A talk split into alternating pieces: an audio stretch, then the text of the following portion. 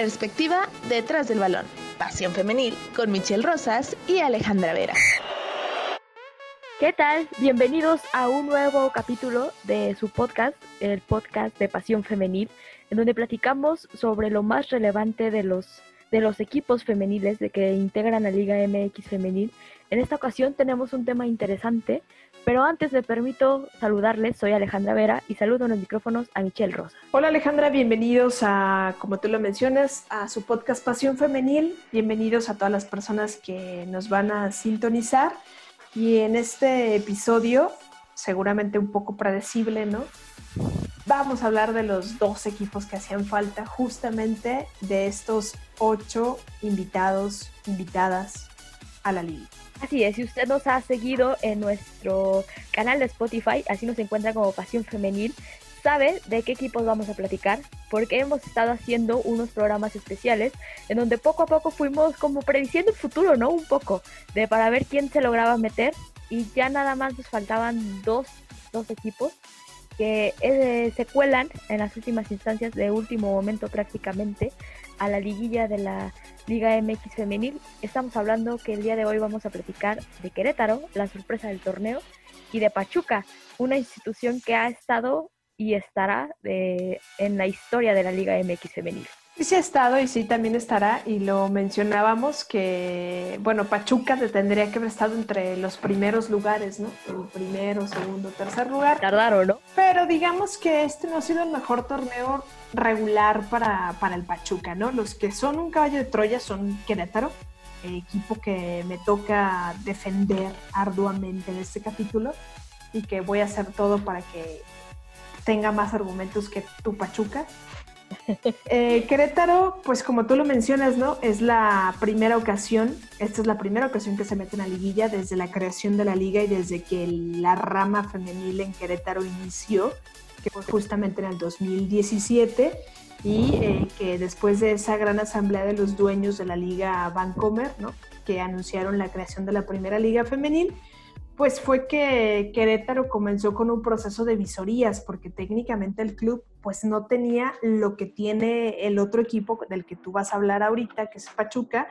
O sea, no tenía nada, ¿no? Pachuca, Querétaro, perdón, tuvo que armar su estructura de cero, hizo una, una visoría en la cual participaron 500 jugadoras provenientes no solamente de Querétaro, si hay que dejarlo en claro, fueron de todo el país que buscaban evidentemente una oportunidad para participar en la liga, ¿no? Esto de entrada, yo creo que para los directivos de tanto de los clubes como para los para los de la asamblea de los dueños de los equipos tuvo que haber eh, marcado los focos de atención, ¿no? De todas las jugadoras que cuando tuvieron oportunidad hicieron visorías para poderse quedar en un equipo, ¿no?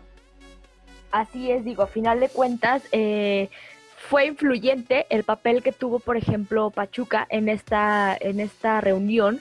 la familia pues, de Jesús Martínez, que siempre ha estado como muy, muy fiel a apoyar el fútbol mexicano y a darle como su, su lugar y a que trascienda, estuvieron muy puestos desde el primer momento a que el equipo femenil tuviera más allá y que tuvieran también la oportunidad y esto se refleja simplemente en, en lo que ha logrado el equipo y lo que ha logrado no solo en como institución y no solo como obteniendo campeonatos ni rompiendo cifras ni récords ni jugadoras en selección no sino lo que han logrado eh, internamente en la institución en el nivel y en el papel en el que se les ha dado una igualdad que muy pocas instituciones lo han hecho.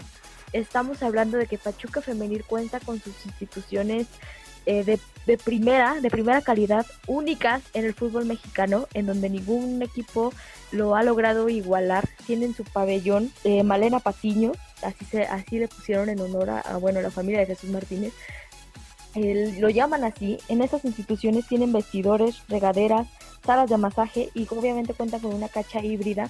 Y también estamos hablando de que la institución les ha ofrecido más allá en el momento en el que tienen son el primer equipo en tomarse la foto, eh, la oficial, la tan famosa y la que esperamos cada inicio de torneo. Lo hacen, es la primer equipo, la primera escuadra femenil que lo hace con el equipo varonil. y se ve la calidez. Simplemente cuando se ve, por ejemplo, en redes sociales que suben los videos, ¿no? Y están interactuando los unos con los otros, se deja ver cómo lo, el equipo varonil aconseja a las chavas que si bien van empezando, o bueno, algunas que otras ya están experimentadas, como Mónica Ocampo, eh, se dejan ver arropadas por el equipo varonil. Creo yo que ahí radica la importancia y desde ahí se ve venir el compromiso que el Grupo Pachuca tiene con este proyecto que es en general el fútbol varonil y por ende en su propio equipo.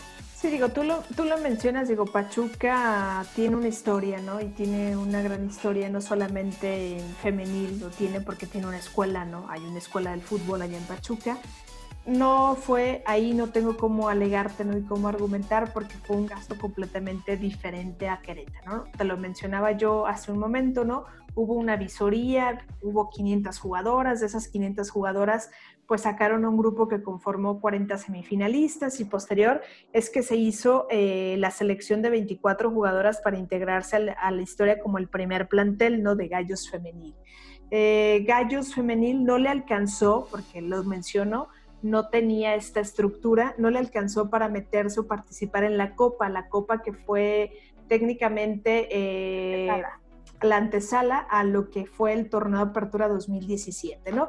Eh, Gallo se presenta hasta la apertura 2017 y su primer partido fue el 29 de julio del 2017 cuando recibieron a Tigres, ¿no? Un partido complicado y terminó con un 0 por 0 y evidentemente con esto nace la historia de Gallos Femenil. 29 de julio del 2017 fue el primer juego y el cuadro titular de Gallos pues que pasan a la historia, ¿no? Justamente estuvo conformado por Stephanie Rodríguez, Alma López, Lucero Zavala, Ivonne Santillán, Verónica Pérez, Isabela Moreno, Andrea Romero, Karen Vázquez, Luz Ruiz, Daniela Vázquez y Camila Franco, ¿no?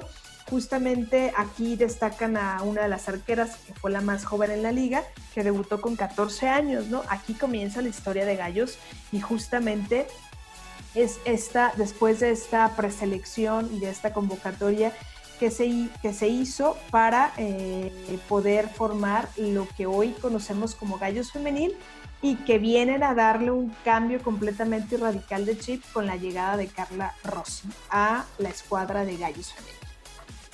Eh, sí, hablar definitivamente de Gallos Femenil en la actualidad es hablar de Carla Rossi y también hablar de Pachuca Femenil es hablar de Eva Espejo, que sí me gustaría tocar más adelante ese tema. Eh, sin embargo, quiero antes dar como la intro. Creo que Pachuca tiene un contraste completamente diferente. Digo, como bien sabemos, Pachuca son las primeras campeonas en la historia del fútbol femenil en México, ella haciéndolo obviamente de manera profesional.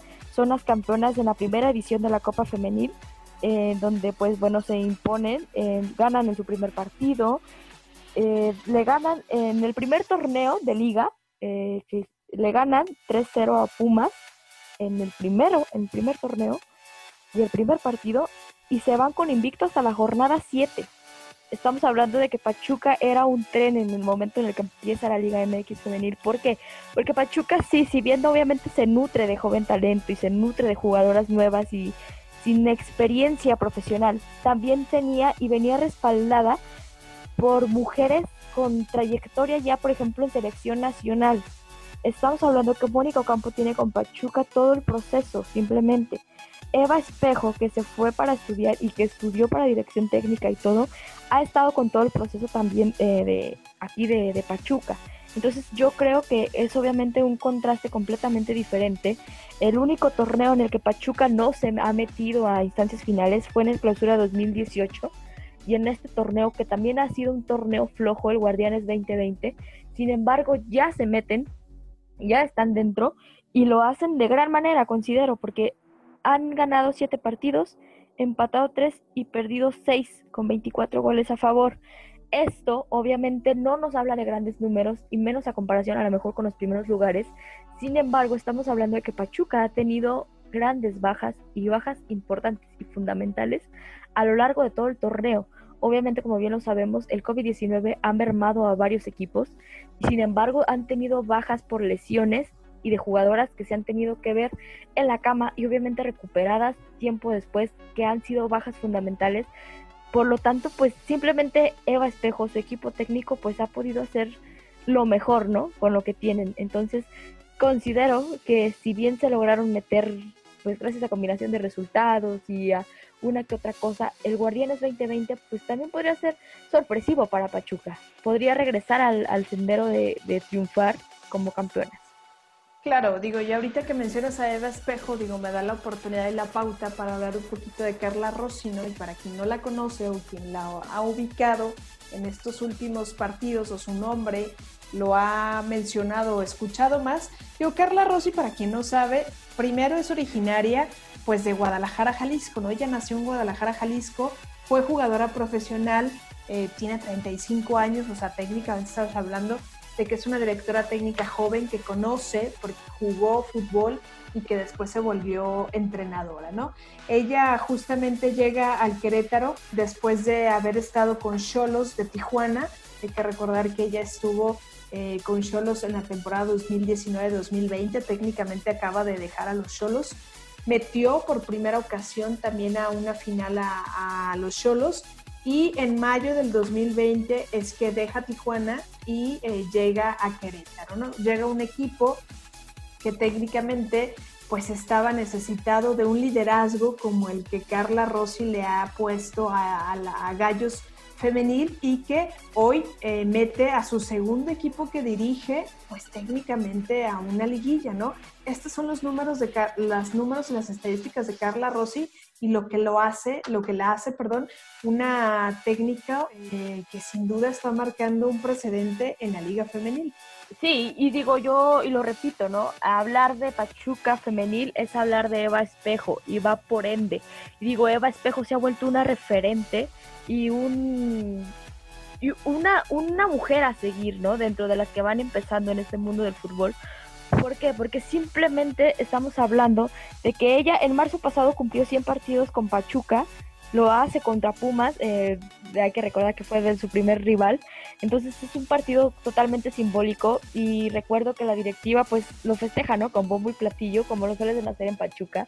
Entonces ella ha obtenido tres semifinales contra América, Monterrey y Tigres, Obviamente tuvieron la final contra Chivas en el Apertura 2017, en donde, bueno, ya sabemos cómo terminó, Chivas se corona campeón. Sin embargo, pues el hecho de estar llegando a una final ya te habla del, trabajo que hay detrás, ¿no?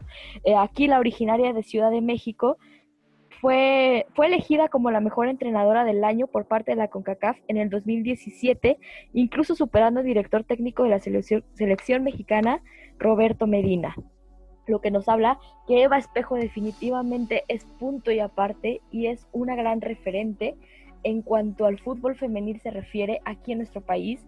Eva Espejos ha estado como ponente ¿no? en conferencias, en reuniones, en, congresos de fútbol, porque se sabe que es, es, una, es una líder de opinión dentro del mundo del fútbol. Y, y creo que Eva Espejo tiene muchísimo para dar, digo, pasó sus momentos simplemente en el, torneo en el que no, logra colarse Pachuca Femenil. Eh, se pedía a la cabeza la destitución de Eva Espejo. Sin embargo, algo que yo siempre le voy a aplaudir a la directiva hidalguense es el hecho de continuar sí o sí con el proyecto y de confiar en las personas, porque esto le da un respaldo increíble a Eva Espejo y simplemente le, le dio el, pues el empujón para salir del bache en el que Pachuca Femenil estaba y estamos hablando de que hoy nuevamente se están colando una liguilla, lo están haciendo bien a pesar y por a pesar de todo, ¿no? Entonces creo que tanto Eva Espejo como, como Carla Rossi han hecho súper bien las cosas, han sabido sobreponerse, uno principalmente a las críticas y otra, han sabido darle revancha al fútbol y al fútbol femenil, que vaya que siento yo que nos lo da multiplicado por dos. Bueno, es que, aquí habría que recordar que también, a pesar de que estamos hablando de una liga femenil, lo curioso del tema es que no hay muchos entrenadores, entrenadoras, perdón, mujeres. O sea, técnicamente estamos hablando que en mujer, hay mucha gente femenina en el cuerpo técnico, ¿no? Auxiliares, preparadoras, físicas, pero no como el DT, ¿no? El manager, el, el representante del equipo. Carla Rossi, que tenemos de Querétaro, Eva Espejo, que tú la mencionas de Pachuca, ¿no? Eh, por ahí en algún momento eh, Ileana Dávila, ¿no? Con Pumas también. Sí.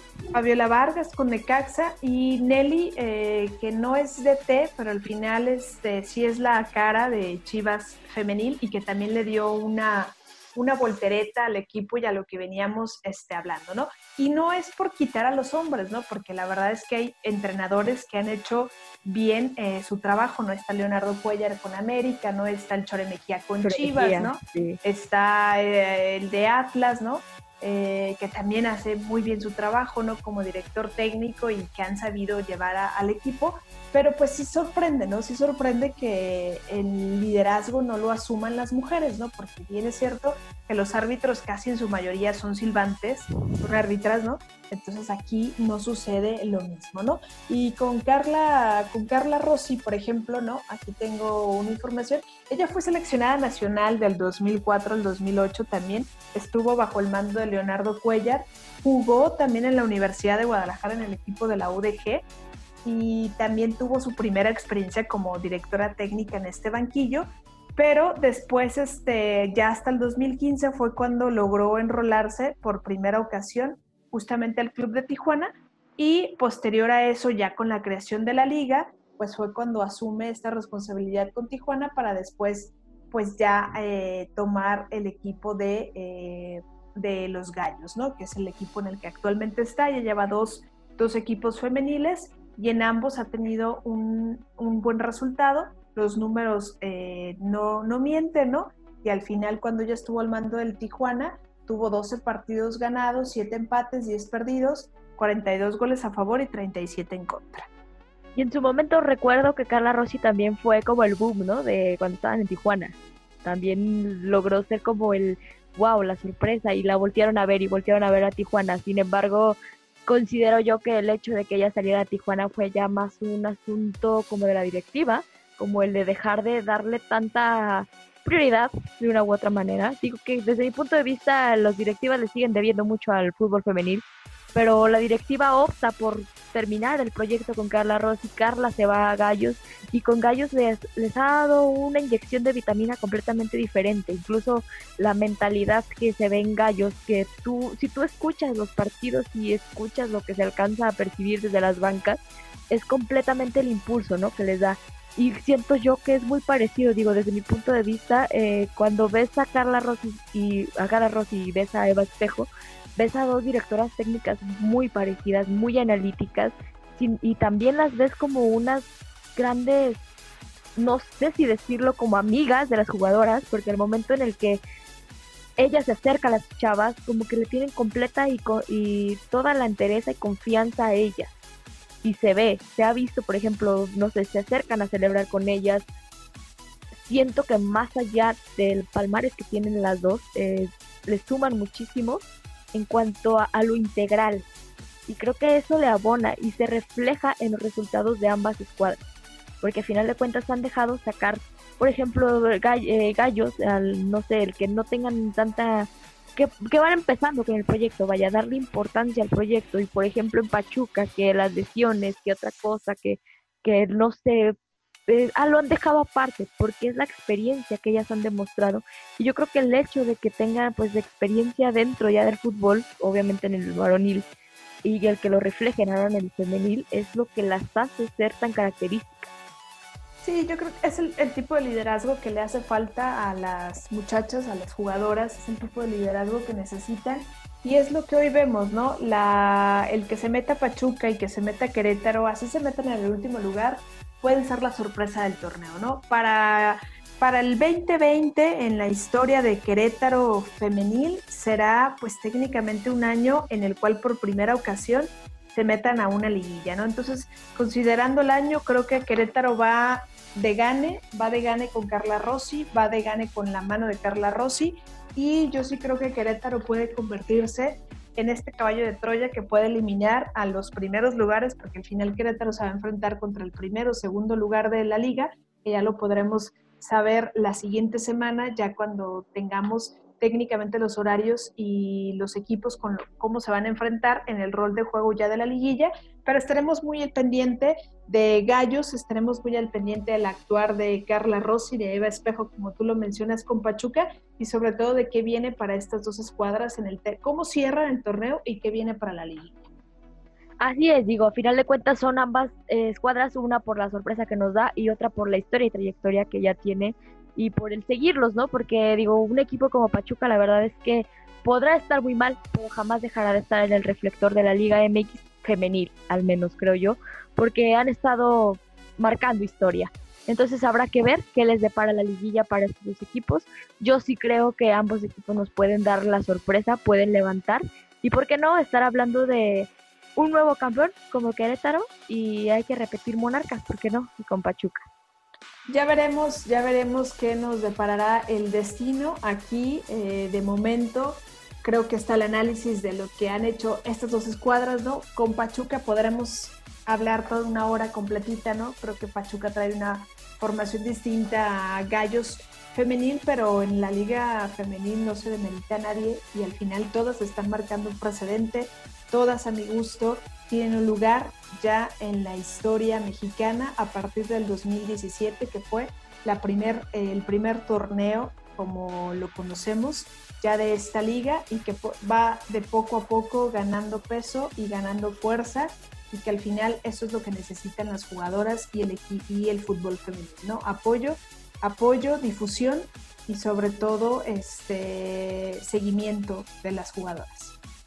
Así es, y ahí vamos poco a poco, eh, se les está dando el camino y el ver nuevos nombres dentro de la liga como Querétaro le hace muy bien al fútbol femenil y el ver la constancia en equipos como el Pachuca le vuelve a hacer muy bien al fútbol femenil. Ya estaremos platicando más adelante de todo esto. Pues estaremos muy al pendiente de estas dos escuadras, Pachuca y Gallos, así como del resto de los equipos que ya están en liguilla. Alejandra, pero también nos pueden seguir a través de nuestras redes sociales.